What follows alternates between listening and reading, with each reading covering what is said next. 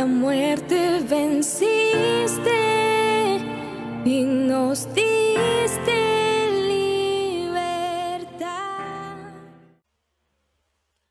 Hermanos, ¿qué tal? Es un gusto estar nuevamente con ustedes eh, a través de este medio, pero en esta ocasión para aprender más de la Biblia, para aprender más de la palabra de Dios y bueno, sobre todo para que lo que aprendamos el día de hoy lo podamos aplicar a nuestras vidas. Le invito, hermano, a que comencemos con una oración a nuestro Dios para darle gracias porque nos permite estar aquí estudiando su palabra. Padre, te damos gracias, Señor, porque tú nos permites este tiempo, Señor, para eh, llevar a cabo este estudio de tu palabra.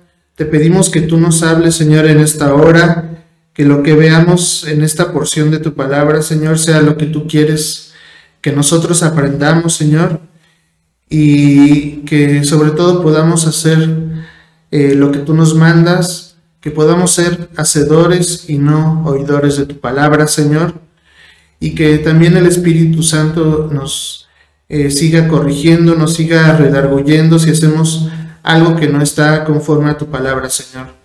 Lo que nosotros queremos es ser mejores cada vez más para ti, Señor, Queremos agradar tu corazón, Señor, con nuestro diario vivir. Te agradecemos y te pedimos todo esto, Padre, en el nombre de Jesús. Amén. Bueno, hermanos, les voy a invitar que para iniciar leamos en la Biblia Mateo 5 del 44 al 45. Vamos a leerlo en la versión de Reina Valera y dice la palabra de Dios así. Pero yo os digo, Amad a vuestros enemigos, bendecid a los que os maldicen, haced bien a los que os aborrecen, y orad por los que os ultrajan y os persiguen, para que seáis hijos de vuestro Padre que está en los cielos, que hace salir su sol sobre malos y buenos, y que hace llover sobre justos e injustos. No sé si se da cuenta de esta palabra, hermano pero este es un pasaje que contiene un mandamiento muy difícil de cumplir, al menos para mí, pues incluso es muy difícil de dimensionar. Y vamos a empezar viendo esto con unos ejemplos. Le voy a contar como experiencia propia que hace algunos años, eh, viajando en un microbús, eh, pues se subieron unos asaltantes eh, en lo personal a mí me apuntaron con un arma y me quitaron mi celular. Poco tiempo después se bajaron y incluso algunas calles adelante pues vi una patrulla y incluso pasó por mi cabeza bajarme y pedirle auxilio a esa patrulla para ir a perseguir a aquellos delincuentes que nos habían quitado las pertenencias a varias personas ahí en el microbús. Pero pues finalmente no lo hice. Eh, pasó toda esta semana y toda esta semana tuve en mi cabeza el pensamiento de qué hubiera pasado si me hubiera bajado y, los perseguíamos con la policía. Tal vez los hubieran detenido, los hubiera denunciado y pues probablemente los hubieran metido a la cárcel o qué tal que nos hubiéramos puesto de acuerdo los pasajeros de ese microbús para perseguirlos, no sé, muchas cosas de ese tipo de pensamientos pasaban en aquel tiempo por mi mente. Y como les decía, eso duró aproximadamente una semana en mi cabeza. Entonces, eh, pues es muy difícil eh, que nosotros nos olvidemos de esas cosas porque nuestros pensamientos carnales están enfocados a esto. Les voy a poner otro ejemplo. Hace poco en redes sociales pasó un caso de que unos asaltantes quisieron subirse a una combi a robar, pero el primer asaltante subió sin ningún arma. El segundo eh, ya no pudo subir porque el chofer de la combi se arrancó. Y lo que sucedió es que los pasajeros agarraron al primer asaltante y pues le propinaron muchos golpes. Entonces, eh, en lo personal, al ver este video, y no creo ser el único, pero eh, sentíamos cierta satisfacción al, ver este, cómo golpeaban a este delincuente.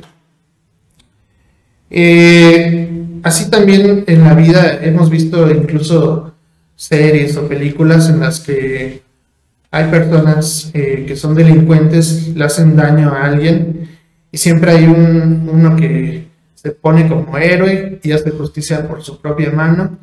Y esta clase de películas al final que este héroe acaba con los delincuentes y con el jefe de los delincuentes nos produce cierta satisfacción. Pero ¿será eso bueno? Nosotros seremos los apropiados para hacer justicia por nuestra propia mano. Eh, pues yo creo que no, nosotros no somos personas justas como para arrojar la primera piedra contra alguien.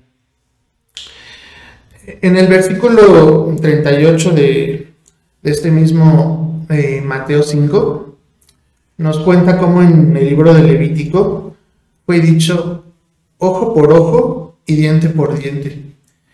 Y este pasaje llevaba a que la gente pues se vengara de lo que le habían hecho. Eso sucedía en el Antiguo Testamento. Pero bueno, dice la Biblia en Romanos ahora, mía es la venganza, yo pagaré, dice el Señor. Entonces, pues no tenemos que preocuparnos por justicia ni por venganza, porque el que finalmente se va a ocupar de esto es Dios. Por el contrario, lo que debe ocuparnos en nuestra vida, pues es el amar a nuestros enemigos, como dice la palabra. Pero ¿será esto fácil? ¿Es fácil bendecir a aquellos que nos maldicen? O tal vez no que nos maldigan a nosotros, pero a alguien de nuestra familia. ¿Es fácil hacer el bien a aquellos que nos aborrecen? ¿O a aquellos que sufren persecuciones injustas?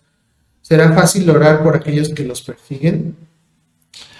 ¿Alguna vez, mi hermano, usted oró para que le vaya bien a los que lo asaltaron, a los que lo golpearon, o alguna vez este, perdonó y oró por aquella persona que lo demandó, por aquel personaje que le está haciendo la vida imposible en el trabajo. Tal vez algunos de ustedes me pueden decir en este momento, no, pues yo no tengo ningún problema con nadie, no estoy peleado con nadie. Pero eso no basta, no basta con que nosotros ignoremos a nuestros enemigos, sino que la palabra de Dios dice que debemos amarlos. Entonces, será difícil para nosotros que usted busque a su peor enemigo y que aparte ore a Dios para que lo bendiga y aparte usted mismo hacerle un bien a este enemigo? Pues la respuesta es que sí, es muy difícil, la verdad. Pero como ejemplo, tenemos al Señor Jesús. Él cuando fue a la cruz, eh, pudo haber tenido el poder para que con un chasquido de dedos acabara con todas las personas que lo calumniaban, con las personas que lo insultaban, con aquellos que le estaban dando latigazos, con aquellos que lo clavaban en una cruz. Pero sin embargo el Señor Jesús decidió callar y por el contrario, Él antes de morir le pidió al Padre que los perdonara porque no sabían lo que hacían. El Señor Jesús es nuestro gran ejemplo. Y bueno, usted podría poner como excusa que nosotros no somos tan perfectos como Jesús y que nadie es perfecto. Pero para esto, pues le invito a que leamos el versículo 48, también de Mateo 5, que dice, Sed pues vosotros perfectos como vuestro Padre que está en los cielos es perfecto. Esto nos llama a que debemos buscar la perfección cada día. Esto es lo que Dios nos pide. Y yo los invito, hermanos, en esta hora, que sigamos buscando esta perfección. Sabemos todos que es muy difícil hacerlo, pero como dice la Biblia, esto es para ser hijos de nuestro Padre que está en los cielos, para que nuestro Padre se sienta orgulloso de nosotros. Bueno, hermanos, pues Esperemos que usted siga leyendo la palabra de Dios todos estos días, que sigamos de continuo como va el orden de la iglesia.